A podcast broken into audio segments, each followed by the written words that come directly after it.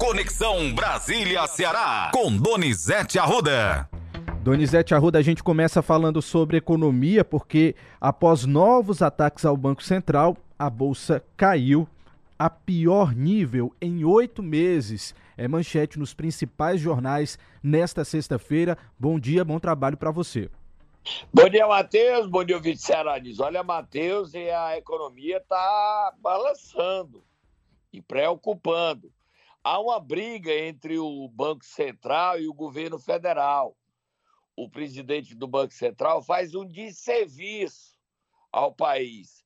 A independência dele não era para isso, para ele guerrear e fazer política com quem está na presidência da República. Mas é isso que o jornal Folha de São Paulo traz hoje, que Roberto Campos Neto manteve o juro alto, criticou o governo, disse que não vai baixar no futuro e a próxima reunião é só em maio. Leia o abre da coluna painel da Folha, Matheus. Vamos lá. Diz o seguinte: a avaliação na equipe de Fernando Haddad no Ministério da Fazenda é a de que a comunicação feita pelo Copom, mais dura do que o esperado, foi uma reação mais política do que técnica aos acontecimentos recentes. Agentes do mercado, consultados nesta quinta, expressaram à equipe econômica ver apenas uma retórica à menção à possibilidade de o BC, Banco Central, subir ainda mais os juros. Os relatos informaram ainda que Roberto Campos Neto e a equipe deixaram a impressão de que desejam marcar posição ou mandar recados ao governo Lula frente à pressão que vem sofrendo. Por isso, na Fazenda, há expectativa de que o BC revise o tom na ata da reunião a ser divulgada na próxima semana, como fez da última vez. É, tá fácil não. E a gente tem aí é, um problemão. O Lula fala sobre isso, Matheus, e critica. Vamos ouvi-lo. Não tem explicação para nenhum ser humano do planeta Terra a taxa de juros no Brasil está a 13,75. Não existe explicação. Tá aí então, Donizete, só fazendo aqui jus à matéria que nós pegamos da agência Brasil, agência que sempre disponibiliza aí os áudios, áudios do, presidente. do, presidente. Lula para o jornalismo. Vamos lá. Vamos para frente. Vamos ver o presidente fazer besteira ontem. A gente podia dizer que é duelo dos abestados, mas Roma é presidente da República, outro pois é senador, é, é Donizete. grande, né, Matheus? Pois é, Donizete. Pode dizer uma coisa? O presidente perdeu a oportunidade de ficar calado dessa vez, viu? Podia ter ficado calado sem essa briga aí. Concordo Vamos ouvir. inteiramente com você. Então bota a musiquinha do duelo de gigante. Solta, Gleison, porque foi confusão grande, viu, Donizete? Não sei nem onde, como é que é vai dar isso É manchete de todos os jornais. E a Folha de São Paulo traz que o Moro ia ser sequestrado é, no dia da votação. Você sabia disso, Matheus? Fiquei sabendo, Donizete. Todas as informações Pronto estão ele dando ser sequestrado. Detalhes. Ele, a mulher, os filhos. Quem denunciou isso foi o ministro da Justiça, Flávio Dino. E aí o Lula falou que podia ser uma armação. A, a juíza Gabriela Ratti quebrou o sigilo, irritou a Polícia Federal. E o presidente tirou os ferrolhos da vida, fala besteira todo dia. Foi um dia de Bolsonaro no cercadinho do Lula. E ainda falando o quê? Fake news. Mentindo. Porque não é armação de Moro essa história, não. Porque quem denunciou não foi nem ele, foi a Polícia Federal e o Ministério, e o Ministério Público de São Paulo, mais o Flávio Dino. E ele sabia desde fevereiro e ficou calado, com medo. Vamos ouvir o Lula falando besteira, falando fake news. Lula vai dar o, vai dar o dia daquele mantra da Magda, né? Cala a boca, Lula!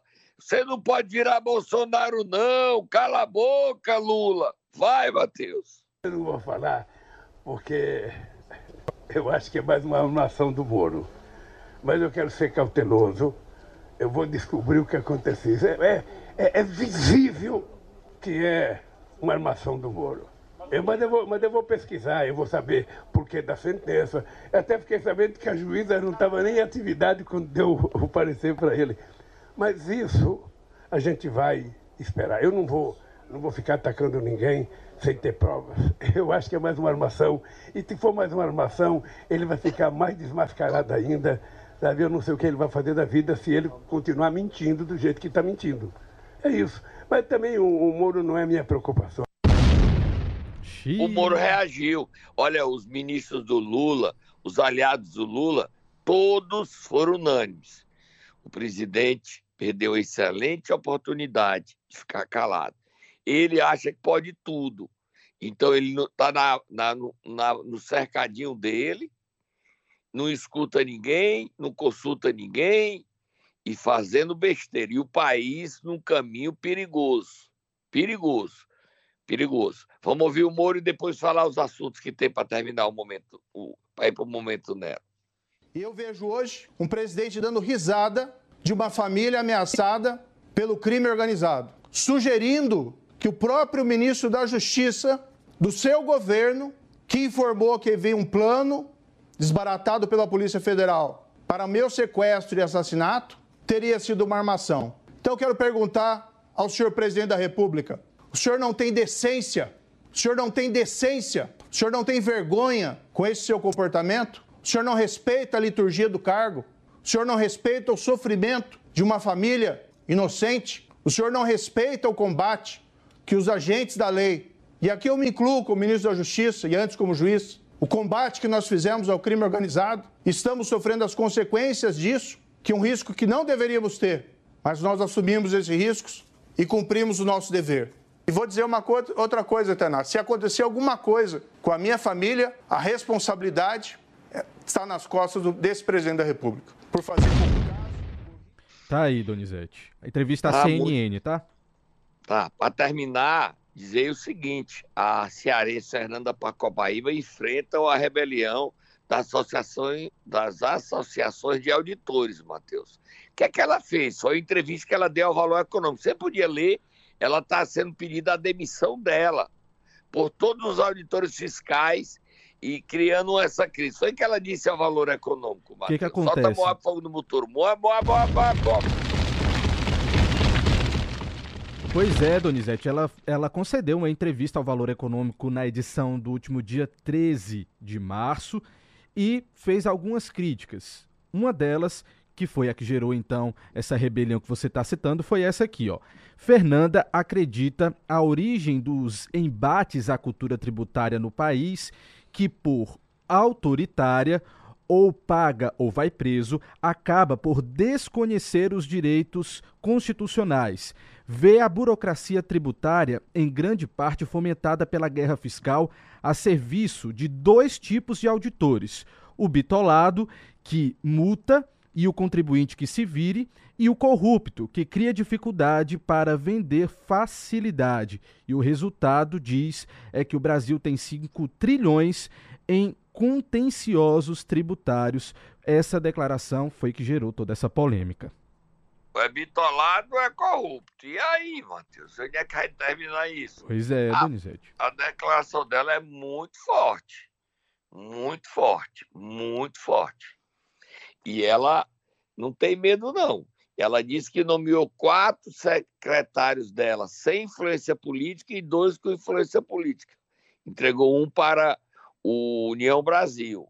O outro ela disse que entregou para quem? Acho que foi para o PV. Agora ela está fazendo confusão danada, Fernanda Pocobaíba. Tá? Para terminar, Matheus, um minuto para nós. Briga entre o presidente do Senado é, Rodrigo Pacheco da Câmara, Arthur Lira, a questão da tramitação das MPs. O Pacheco disse que vai ter comissão mista e o, Rodrigo, e o Arthur Lira disse que vai boicotar. E o Lula disse: Eu não tenho nada a ver com isso. Quando o Lula devia se mexer para acabar essa briga, vai cuidar de falar mal do Moro sem necessidade. Vamos ouvir o Arthur Lira para terminar. Vamos ouvir. Na conversa ontem com o presidente Pacheco, eu coloquei que, como proposta, que ele liberasse, porque ele está desde dezembro com 29 medidas provisórias na sua gaveta, medidas importantes.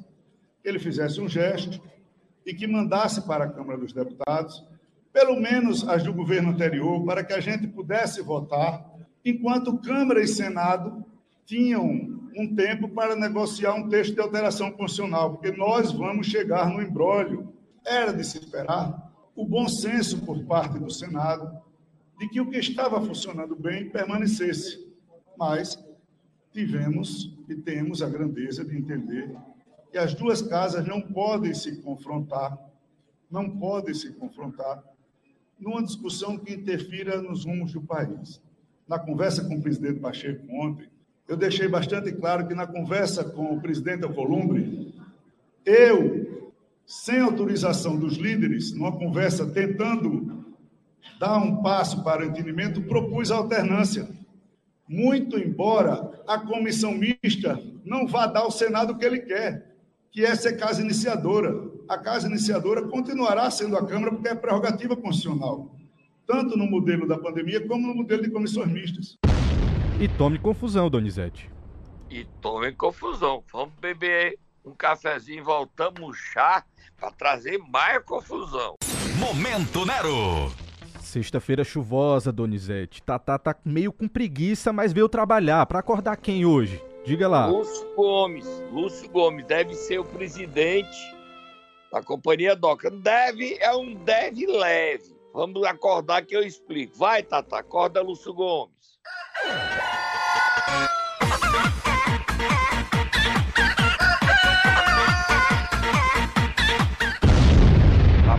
Olha, Ciro Gomes voltou ontem à noite. Voo de carreira, ele só viaja na poltrona 1, tá?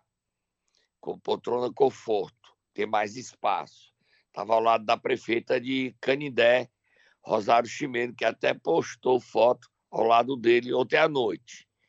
Ciro Gomes tinha garantido a presidência Docas, porque o governador é o Mano de Freitas e o ministro Camilo Santana encaminharam ofícios, os dois juntos, pedindo ao presidente para ceder a Companhia Docas para Lúcio Gomes. Estava tudo certo.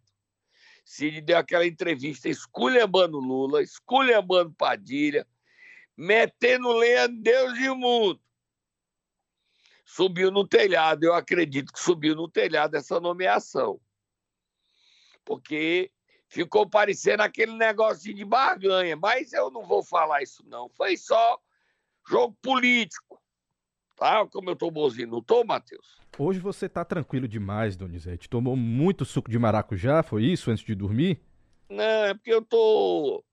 Não tô querendo brigar com o Cid. Tá então, é, o Camilo e o Elmano vão ter que colocar panos quentes nas declarações do Cid para o Lúcio voltar a ser presidente das docas. Quem está se movimentando e estava em Brasília essa semana e adoraria trocar de cargo é Danilo Serpa, que queria ir para docas e botar Lúcio Gomes na ADES. Então, esse pode ser o caminho para agradar Lula, para dizer que não cedeu a, aos impulsos, olha como eu estou conciliado, aos impulsos declaratórios de Cid Gomes. Meu nome é outro, vira a página, Matheus. O nome é outro. Vamos virar a página. Já que você está falando de cargos aí, Donizete, como foi que ficou a divisão dos cargos federais aqui no Ceará? Tá já saindo alguns nomes aí. Lê a listinha aí, que eu publiquei ontem a listinha. Quem vai ficar com o diretor do BNB é o Guimarães, diretor financeiro. E os outros, diga aí. SPU, Robério Monteiro, Denox, AJ Albuquerque, Denite, Eunice Oliveira, INCRA, José Guimarães e Agricultura, Domingos Neto.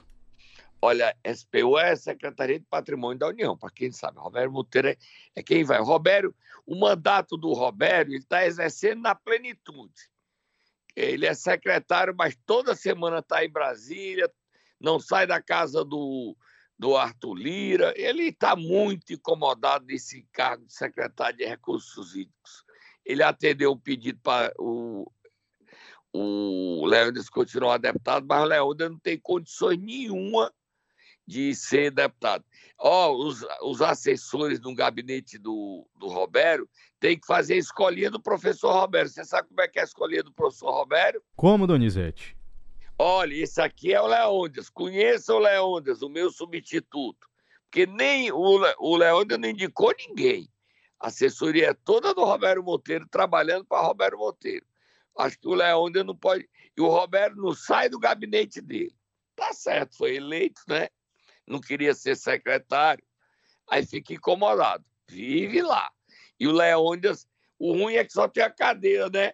O Leônidas fica no plenário, no cafezinho do plenário. Coitado do Leônidas, suplente é a desgraça. Mas passa, Leônidas, passa.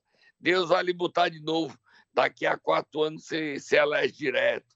Vamos acreditar, ter fé, Leônidas. Vira pai. Falando de Sobral, Matheus. Solta a Moab aí, Matheus. Eu nem mandei para você, Matheus. Pensei que tinha mandado, mas não dava para botar tanto pi. O vereador Alejandro Linhares soltou áudios nas redes sociais dizendo tanto nome feio contra os vereadores Paulão e Marlos, Marlo Sobreira, que eu fiquei espantado. A gente não bota não, né, Matheus? Bota não, não né? Donizete, você tá da paz Porque não é hoje. nem áudio, é pi, pi, pi, pi, pi, pi, pi, pi, pi, pi. Filho daquilo, você vai pra, pra aquilo, vai tomar naquilo. Rapaz, foi que houve, vereador Alejandro Lear. Muito pi, pi, pi, pi, pi, pi, pi. Só as declarações pi, pi, pi, pi, pi, pi, pi, pi. Olha que coisa doida. O Conselho de Ética devia chamar ele para fazer, explicar porque ele está assim. Ele não tomou remédio, não. Ele também. Ou da... Alejandro, liga para mim. Ele deve ser minha família Linhares, eu também sou Linhares. Que é o remedinho, Alejandro. Pi, pi, pi, pi, pi. Pi, pi, pi, pi. Você vai chamar agora Alejandro pi, pi, pi, pi, pi. Não estou dizendo que você não tem razão de falar mal desses vereadores Paulão e Marlo Sobreira. E ele é preconceituoso, e ele diz que acusa o irmão do Marlo, que é o deputado Marcos Sobreira, de não ser. Rapaz, é confusão demais. E pi, pi, pi, pi, pi. Isso dá até preconceito, viu, Matheus? Vamos lá, Donizete Arruda, vamos Tá, continuar. Homofobia, homofobia. Nossa, vamos para o próximo assunto, falando de vereador ainda. Matheus, Sim, nesse clima de democracia, o vereador Orlando. Orlando de onde, hein, Matheus? Dá uma aula, Orlando do Corvo, de Aracati. exatamente. Ele dá uma aula de democracia para os vereadores de Sobral. Bote ele falando sobre o que é democracia, Matheus. dando um ponto de democracia. E o que é democracia? Muita gente fala em democracia. Democracia é ouvir e dizer para quem está dizendo aquilo que a gente está ouvindo e entende o que é que você está falando. Muito obrigado. Tá explicado. Você entendeu, Matheus? Tá explicado. Uma explicação mais clara do que essa, Donizete. Nenhuma faculdade explica o que é democracia Isso aí é também. concurso doido, vai. Não tem concorrente, não tem? Não, absolutamente. Aí, até agora, no ano de 2023, Eu queria tá só, na frente. nós não temos tempo, mas eu queria que você botasse essa aula de democracia do vereador Orlando do Córrego, que não faz oposição, não vejo ele fazendo oposição ao prefeito Bismarck Maia, mas tomara que faça. Diga aí. Você quer escutar mais uma vez? É isso? Quero. Vamos lá. Dando um ponto de democracia. E o que é democracia? Muita gente fala em democracia. Democracia é ouvir e dizer para quem está dizendo aquilo que a gente está ouvindo e entende o que é que você está falando. Muito obrigado. Vamos lá então seguir com a democracia, Donizete, que eu quero ouvir o que é que você tem pra dizer sobre as cooperativas. Vamos lá.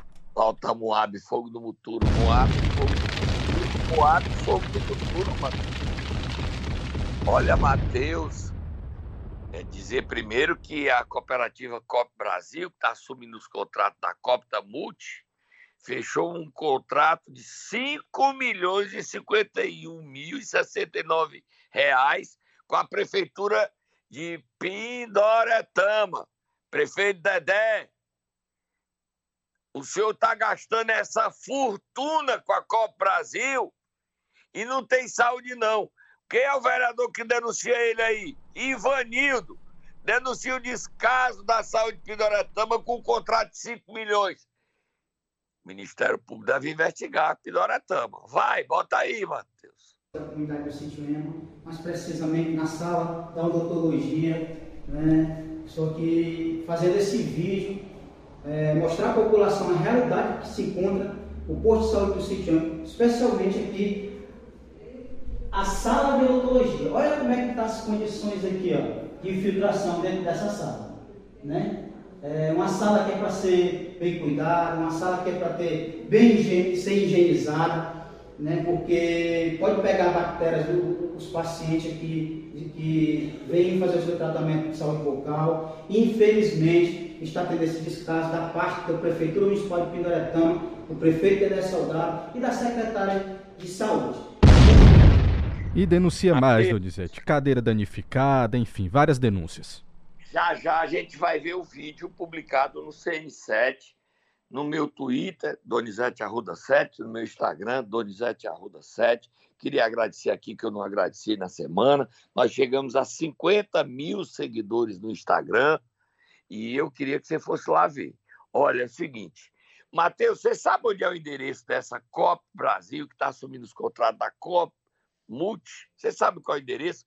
É uma salinha sem placa, num edifíciozinho, numa ruazinha não, não acreditei. Qual é o endereço aí, Matheus? Diga aí. É só entrar no Google. Diga aí qual é o endereço da Cuba Brasil. Faturou 100 milhões no ano passado. Rua Santa Adélia, 179, no centro do Eusébio, Donizete.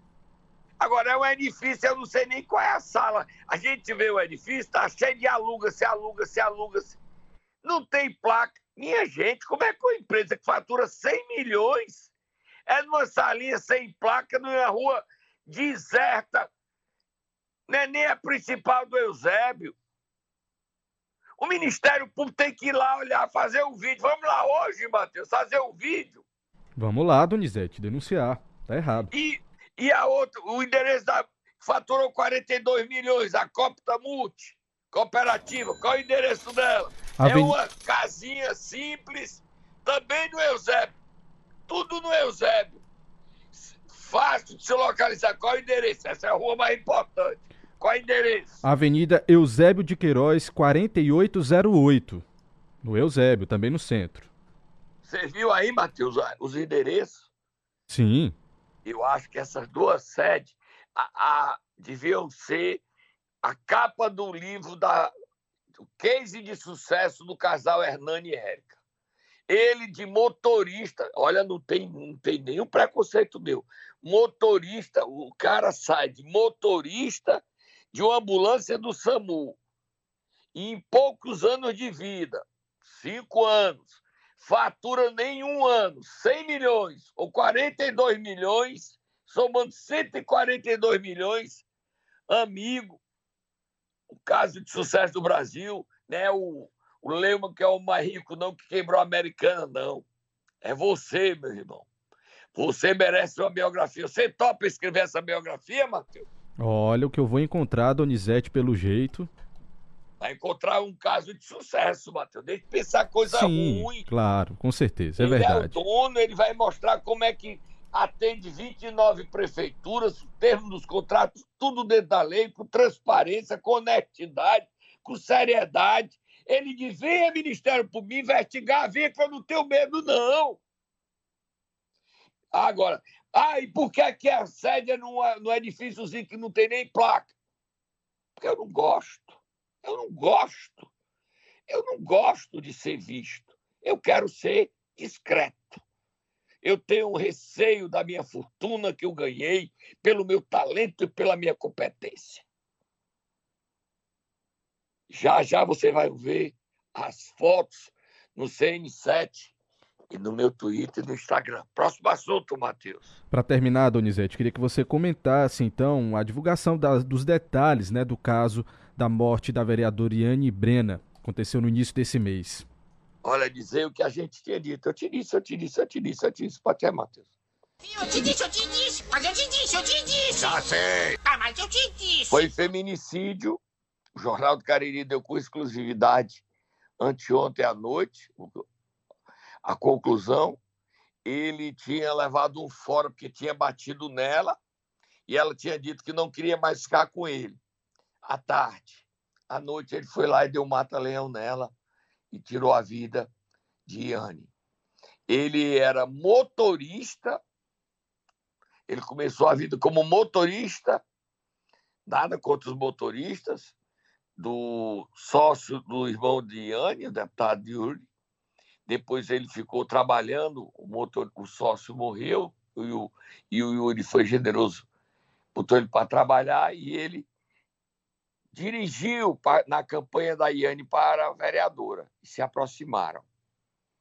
Só que ela, quando ele, ela foi eleita vereadora e depois presidente da Câmara, ela já como presidente da Câmara, defendendo as mulheres, ele a agrediu. E ela teve uma postura muito ética, muito decente. Resolveu se separar e se afastar dele. Ele não aceitou e a matou. E a gente tem que denunciar e dizer que briga de marido e mulher para a gente denunciar. E não pode aceitar, não. Perde o Cariri um quadro novo da política. Ele estava fazendo um bonito trabalho. Perde Iane. E ele, Rickson Pinto, ele não é motorista, empresário, ele é um assassino. Um assassino. Não é porque ele morreu que deixou de ser o que ele é. Ele é um assassino. Ele forjou o duplo suicídio, quando, na verdade, ele matou e depois ficou dentro de casa desesperado e forjou o duplo suicídio. A história vai mostrar essa verdade e aplaudir aplauso ao trabalho da PEFOFS pelo, e pela Delegacia de Polícia de Juazeiro do Norte pelo trabalho sério realizado. Tá, Matheus? Tem mais tempo para mim, não, né? Acabou, Donizete. 7h49. Encerrou aqui sua participação. Mais tarde tem é, vídeo no canal. É coisa demais, né, Matheus? Exatamente. Nem deu tempo pra gente falar de outras coisas. Ainda tem mais coisas. O Braguinha teve um ônibus que pegou fogo, Matheus. Lá, Eita, o, Donizete. ia pra aula de, de trapear, o ônibus dos alunos do Braguinha. Só o pessoal descendo do ônibus dizendo: me dá o um pirulito pra apagar o fogo. Braguinha, o ônibus pegando fogo, Braguinha. Ah, meu Deus. Ah, meu Deus, o ônibus de aluno, todos os alunos descendo no meio da fumaça. Você vai ver esse vídeo. Você mostra aí, tá, Matheus? A gente vai colocar sim, Donizete, aqui para os nossos ouvintes ficarem sabendo de tudo. Vamos lá? Um abraço, até segunda.